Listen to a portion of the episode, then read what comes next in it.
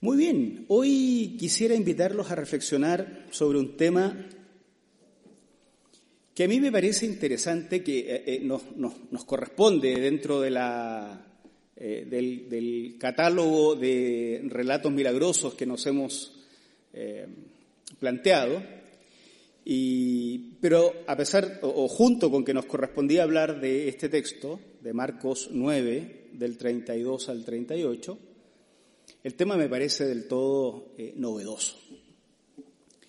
Y entonces yo pensaba en un título que surja del propio texto, por supuesto, y me parece que el texto nos habla de ese momento cuando lo que Dios hace no es de Dios.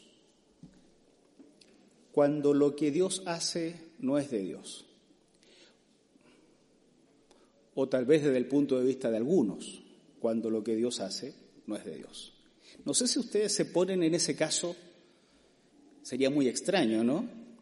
Que Dios haga algo y ustedes le dicen, no, Dios, eso no es de Dios hacer eso. Curiosamente algo así es lo que pasa en el texto que vamos a ver hoy de Mateo, capítulo 9, versículos 32 al 38. Mateo 9, del 32 al 38. Mientras ellos salían, le llevaron un mudo endemoniado. Así que Jesús expulsó al demonio y el que había estado mudo habló.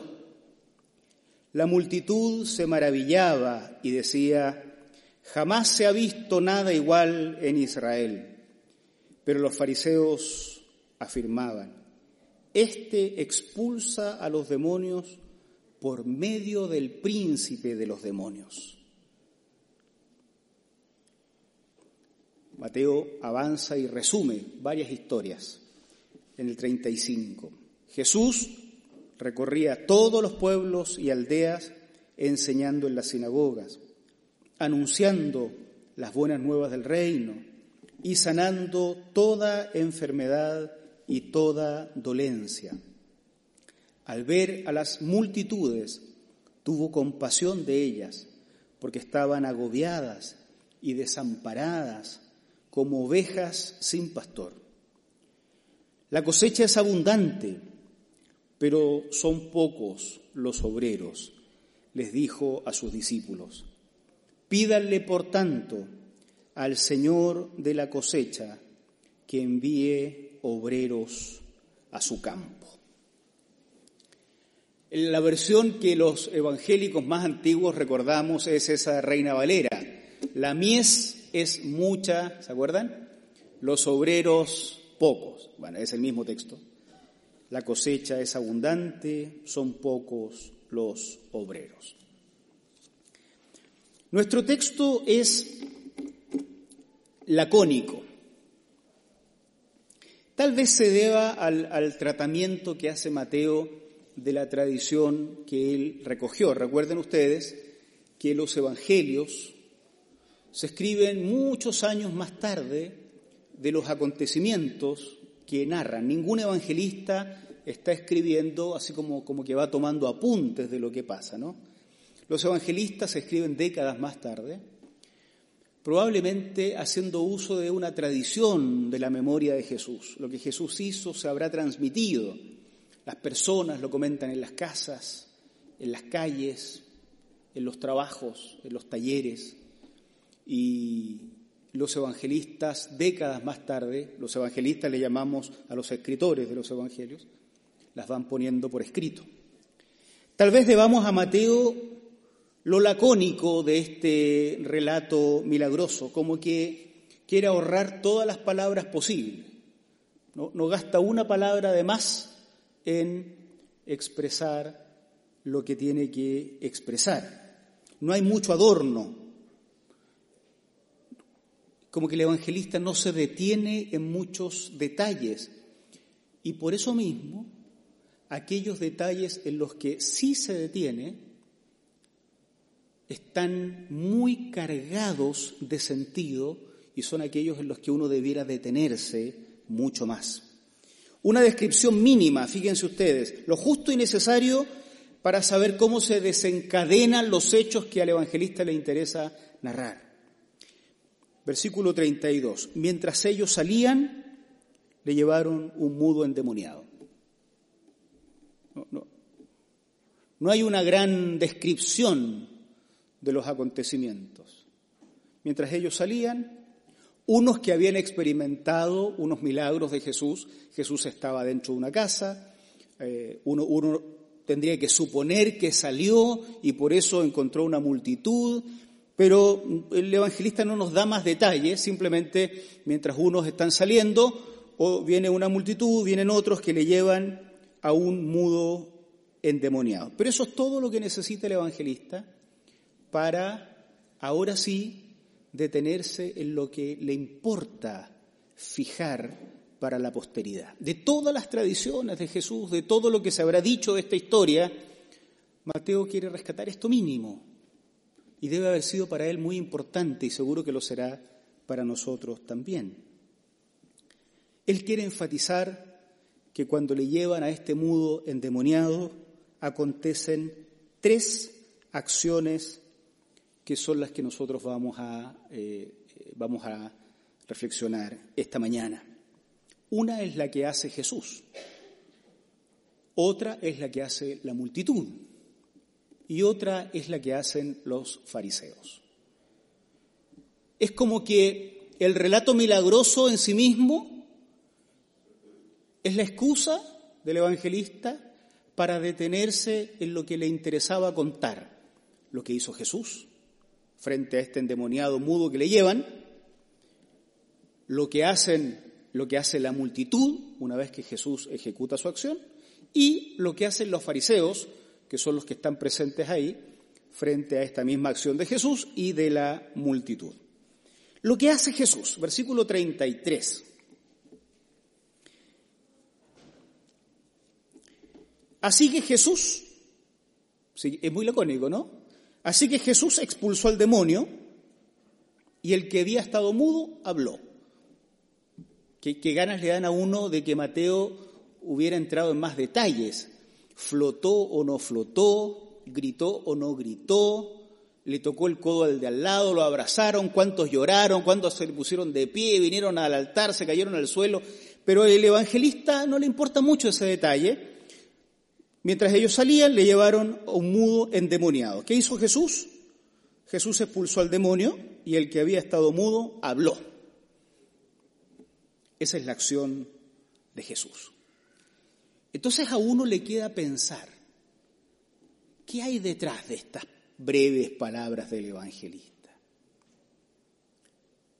Partamos pensando en qué es un endemoniado. Ya hemos hablado varias veces de los endemoniados en las últimas en las últimas, eh, los últimos sermones, no porque nos interesa hablar de los endemoniados, sino porque los relatos milagrosos de los evangelios normalmente atribuyen la enfermedad a demonios. Y, como estamos hablando de los milagros, entonces eh, van a aparecer demonios a cada rato en, el, en la predicación.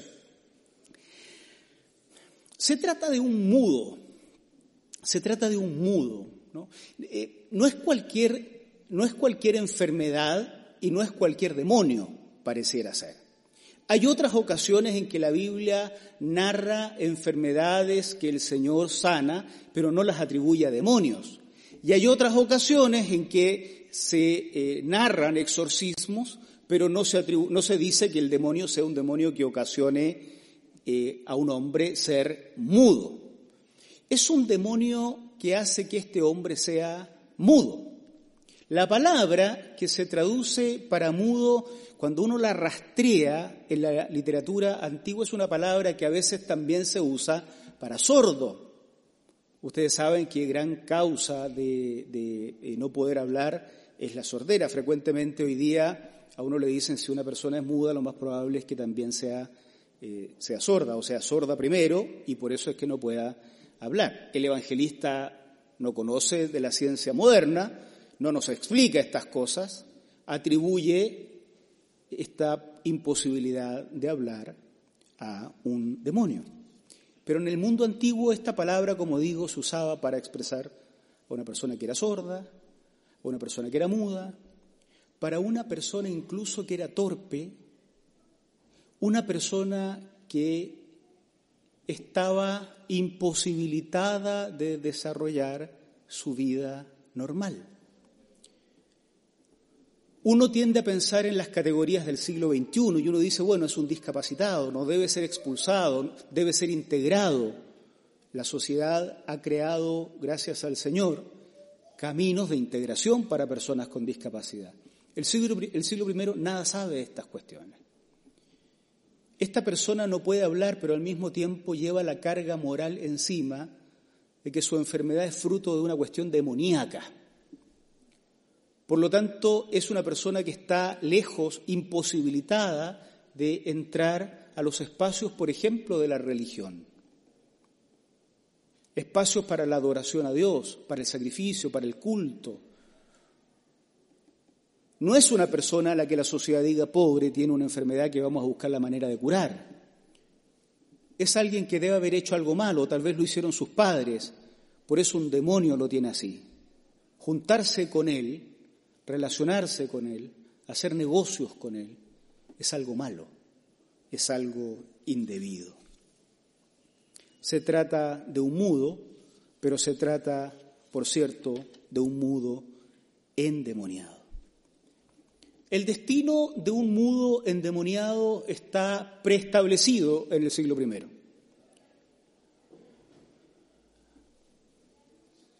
Nace o desarrolla esta condición en algún momento de su vida y su fin está predeterminado. No va a ser un personaje importante de la sociedad.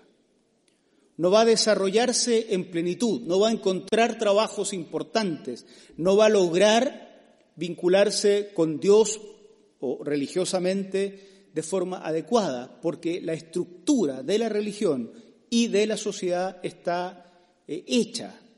El orden de la sociedad le ha establecido un camino a este tipo de personas, que hoy llamaríamos con discapacidad y que en este tiempo simplemente son mudos, culpables de su enfermedad o endemoniados es un impuro. Cuando eh, hemos estudiado el Antiguo Testamento nos hemos dado cuenta de una serie de normas que seguramente buscaban ensalzar la santidad de Dios, pero que cuando fueron aplicadas literalmente generaron grandes eh, discriminaciones en la, en la sociedad. Entonces, estas personas eran consideradas impuras y, cualquier tipo de discapacidad, especialmente aquellas que tenían un componente de visibilidad, eran consideradas eh, impuras. Así es que estaba en la sociedad su lugar establecido. La sociedad tiene lugares para los impuros, todas las sociedades, por cierto, la del siglo I también. Impuro. Pero lo que hace Jesús entonces trastorna el funcionamiento de la sociedad. Siempre cuando ustedes eh, se pregunten por qué mataron a Jesús si era tan bueno, recuerden cómo trastornó la sociedad de su tiempo. Este lugar que el impuro, el endemoniado, el mudo tenía preestablecido en su sociedad, estaba todo bien hasta que Jesús interviene y el mudo habla. Esa descripción, el demonio salió y el mudo habló. Claro, el evangelista no necesita decir más para mostrar el impacto. La trayectoria de vida que la sociedad ha fijado al mudo se interrumpe, se trastorna, cambia, con la consecuente problemática al resto de la sociedad. Todo el mundo sabe qué hacer con un impuro, pero ¿qué hacer con un impuro que ahora habla, pues? Todo el mundo sabe qué hacer con el mudo que va a terminar sus días mendigando o algo. Eso está claro, su familia lo entiende, sus hermanos lo entienden, sus padres lo entienden, pero de repente aparece Jesús en la trayectoria de este hombre y cambia todo. Pero no solo cambia él internamente, afecta, vamos a ver que no todos piensan que lo afecta positivamente, afecta también su entorno. Nos hacemos cargo de los mudos, sí, tienen su lugar en algún punto de, donde se mendiga.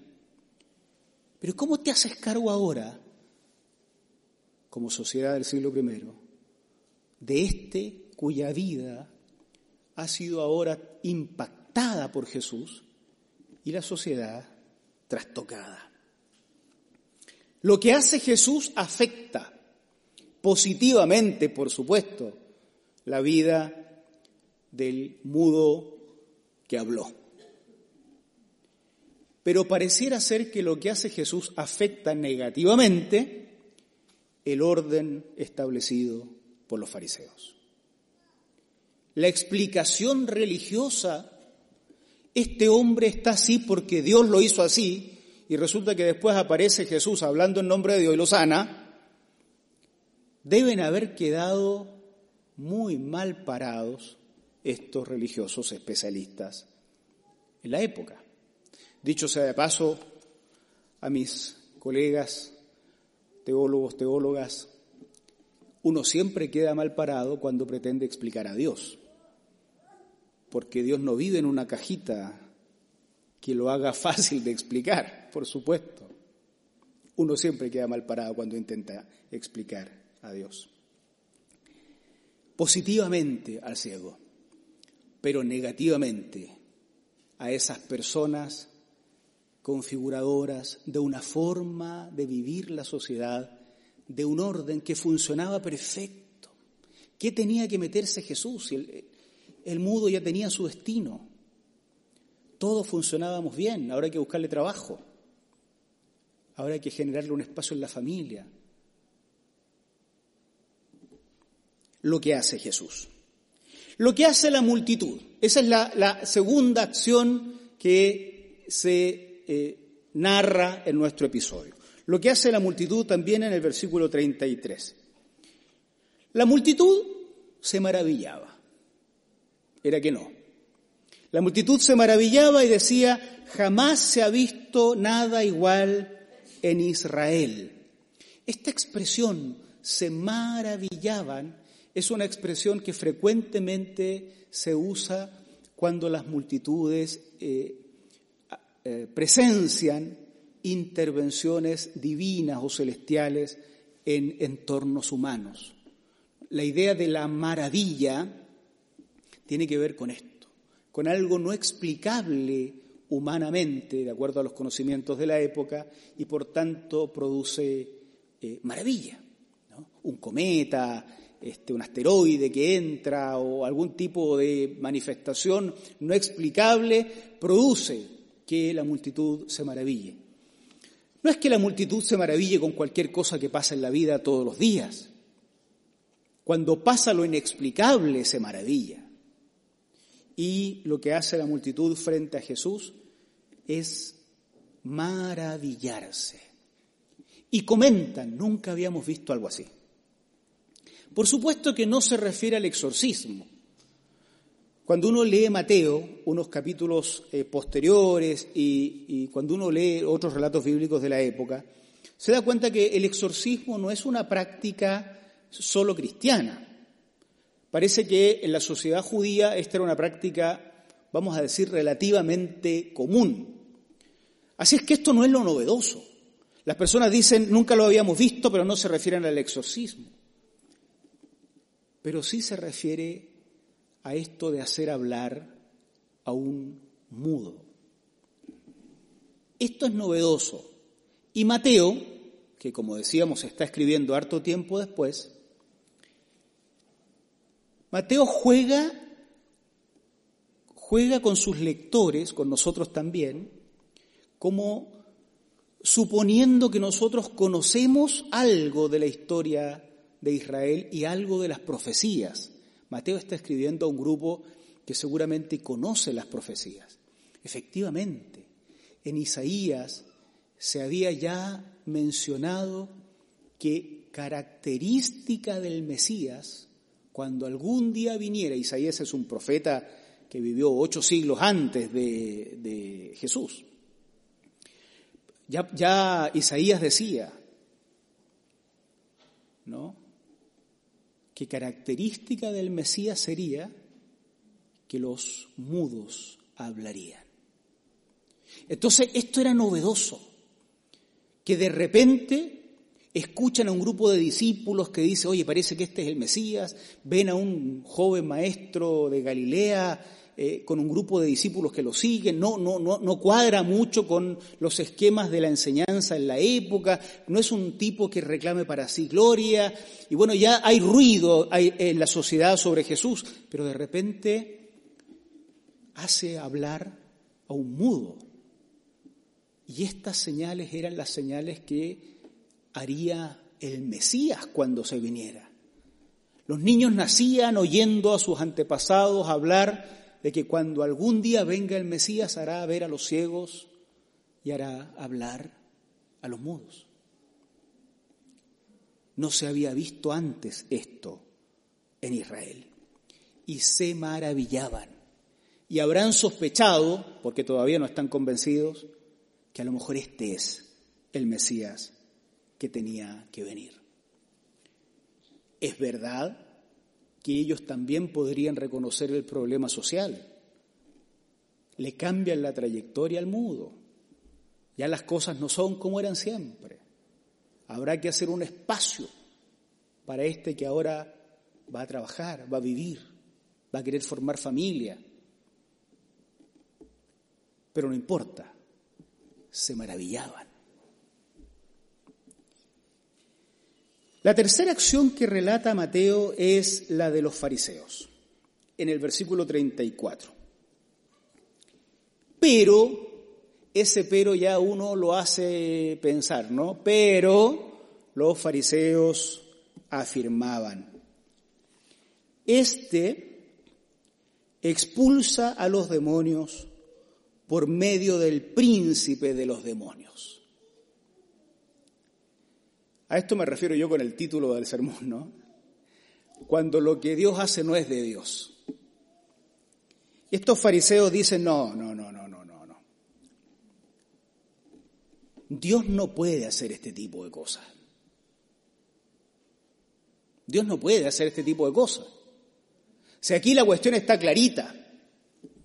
El mudo tiene su destino. Eso todos lo sabemos, está clarito. La sociedad está armada así, hemos creado mecanismos para atender a los mudos. Dios no puede venir de la noche a la mañana a intervenir en la sociedad y trastornar las cosas como, como, como si fuera Dios, no sé. Este es el momento cuando lo que Dios hace no es de Dios, por supuesto desde el punto de vista de los fariseos. Hay dos razones fundamentales por las que se da esto en el contexto de nuestro relato. Uno, porque el que recibe la acción de Dios, desde el punto de vista de la religión de la época, es un ser impuro. Aceptar que lo que Jesús hizo era divino es aceptar que un ser impuro experimente bendición de Dios. Eso era complejo. La enseñanza es que lo impuro tiene consecuencias impuras. Que Dios bendice a los buenos, maldice a los malos. Entonces lo que hace Jesús no puede ser bueno, no puede ser de Dios, tiene que ser, miren la lógica, eh, dentro de su esquema es razonable, debe ser demoníaco. El que le expulsa el demonio a un impuro debe ser demoníaco. ¿Cómo lo bueno le va a acontecer a una persona tan impura, eh, razonablemente impura además? Como el mudo. La segunda razón es porque el que ejecuta el milagro tampoco está alineado con lo que la religión de la época enseñaba. ¿cómo va a venir algo bueno de este maestro de Galilea si resulta que enseña lo contrario de lo que enseñamos nosotros, que somos los que sabemos?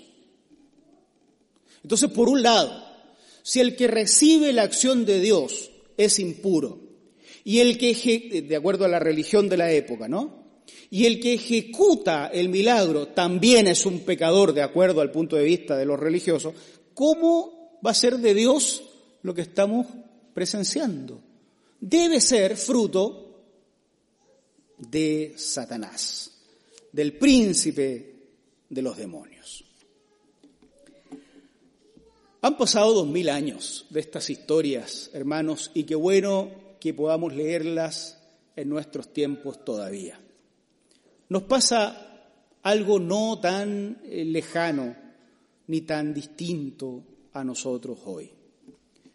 Una visión ideologizada del cristianismo. Una visión fatalista, tremendista del cristianismo, moralista, etc. Frecuentemente también nos impide a nosotros ver a Dios donde Él actúa. También. Debiéramos preguntarnos, ¿puede el Señor hoy, en el siglo XXI, ¿Puede el Señor hacer el bien en la vida de un individuo a quien nosotros hayamos desechado por su impureza, como el mudo? ¿Puede Dios intervenir en la vida de un hombre o una mujer a la que nosotros habríamos expulsado a patadas de una iglesia por pecador o por pecadora? ¿Podría Dios todavía interesarse y rompiendo todas nuestras autorizaciones religiosas, intervenir directamente en estos seres inmundos, pecadores, blasfemos, impuros del siglo XXI?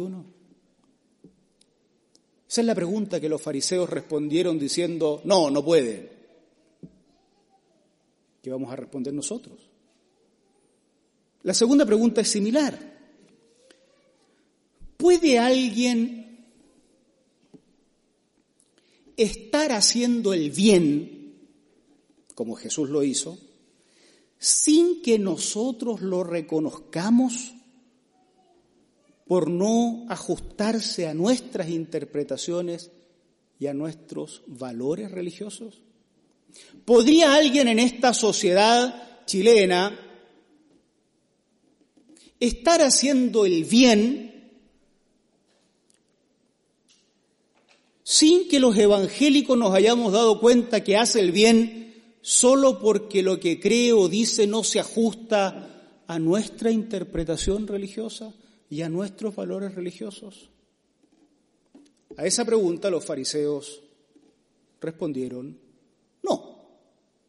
Si no se ajusta a nuestros valores y a nuestra religión, no puede estar haciendo el bien. Por eso Jesús no pudo hacer el bien, debió ser un demonio. A la luz de esta puesta en escena, hermanos y hermanas, de la multitud que se maravilla, de los fariseos, los pastores de Israel, recuerden que los pastores de Israel son sus gobernantes, sus maestros, sus sacerdotes, los que conducen al pueblo, los que, los que de alguna forma lideran su percepción cultural y social.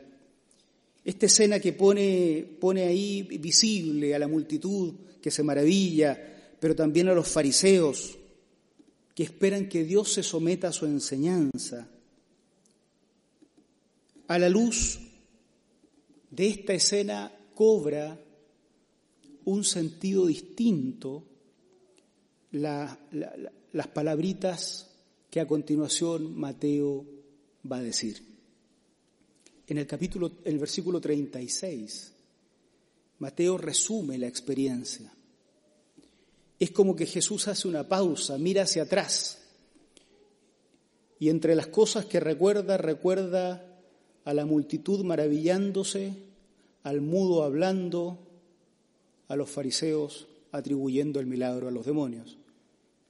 Y entonces Mateo explica, al ver las multitudes, esas mismas multitudes que se maravillaban con Jesús, al ver las multitudes tuvo compasión de ellas, porque estaban agobiadas y desamparadas como ovejas sin pastor. ¿Y los fariseos? ¿No son los pastores de Israel? ¿Y sus sacerdotes? ¿Y sus reyes? ¿Y sus gobernantes? ¿Y sus profetas? ¿No son todos ellos los pastores de Israel? Pero cuando Jesús mira a la multitud que se había maravillado con él, pero había tenido que escuchar a los fariseos decir, por el príncipe de los demonios debe haber expulsado a este demonio, son como ovejas sin pastor. Y expresa, la cosecha es abundante pero son pocos los obreros, le dijo a sus discípulos, son pocos los obreros. Los discípulos habrán preguntado, pero si hay tanto fariseo, pero si hay tanto escriba, hay tanto especialista.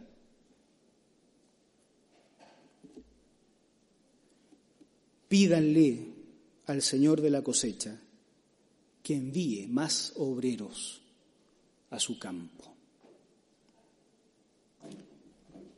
uno siempre interpreta este texto pensando en las misiones, pensando en lugares donde no hay templos, pensando en lugares donde no hay iglesias.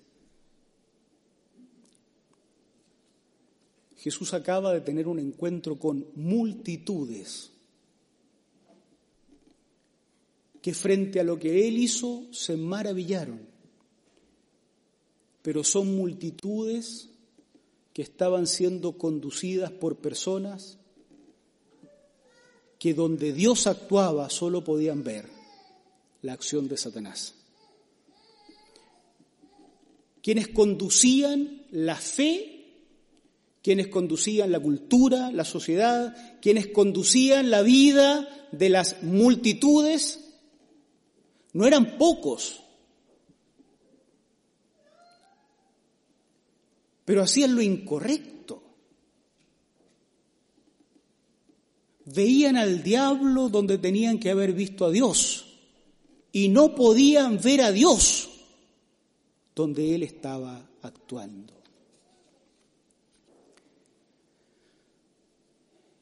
Tengo la impresión de que esto sigue pasando en nuestros días y estas palabras tienen que seguir resonando y estos episodios tienen que seguir impactándonos. Y entonces uno vuelve a esta pregunta.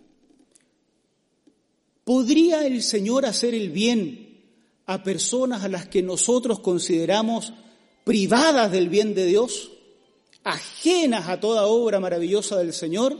¿Podría el Señor saltarse nuestro esquema, nuestra, nuestro cuadrado doctrinario y religioso, nuestra moral evangélica para bajar desde su cielo maravilloso e intervenir y cambiar la trayectoria del más perdido de los perdidos, aún sin pedirle permiso a la Alianza Cristiana y Misionera de Providencia? Sí puede. Lo hizo en el pasado con el mudo, sin pedir permiso a los fariseos, y lo seguirá haciendo en nuestros tiempos.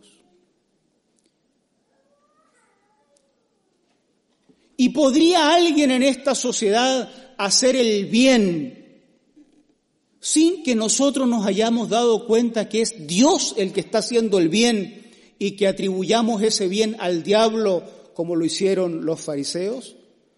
También podría ser. Ese es un gran riesgo.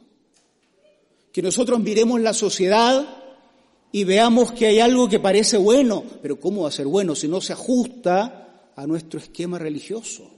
Y miremos a otro lado y, digamos, mira, sí, la idea es buena, pero como no son evangélicos, no la están haciendo, debe ser del diablo. ¿No es eso mismo lo que hicieron los fariseos?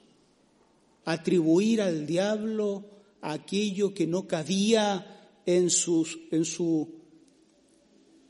teología cuadriculada? Frente a este escenario de la imposibilidad de reconocer a Dios donde actúa, en los recovecos de la historia, en los intersticios de la historia, por donde apenas pasa la luz de la historia y Dios interviene, en esta sociedad compleja, en, esta, en este tejido de pecado, caída, muerte, destrucción.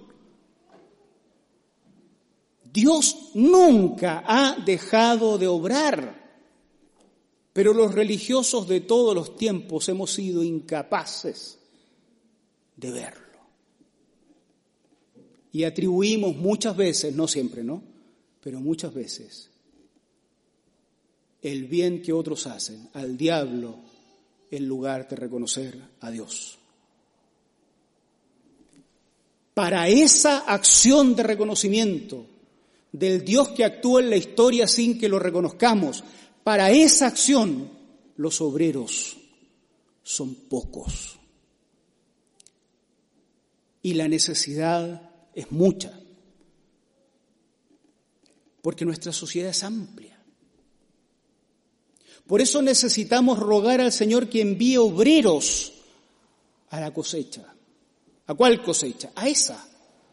A la de percibir con claridad al Dios que actúa en medio de los acontecimientos de la vida humana, haciendo el bien de formas que nosotros a veces no reconocemos y a personas a las que nosotros no les reconoceríamos el derecho a recibir el bien.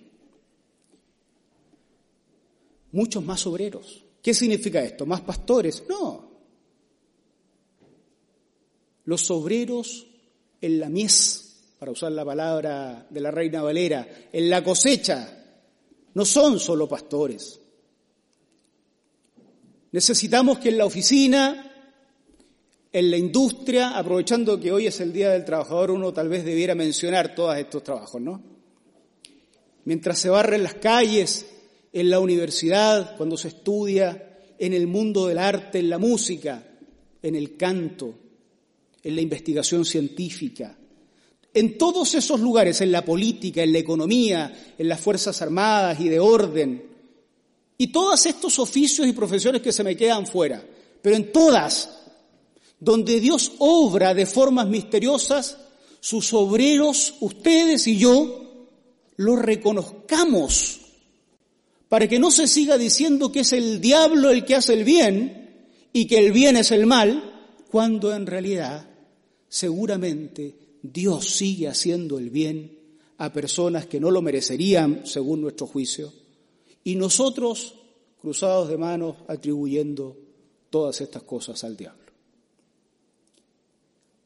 Somos obreros, todos, obreras, en esta mies, en esta cosecha del Señor.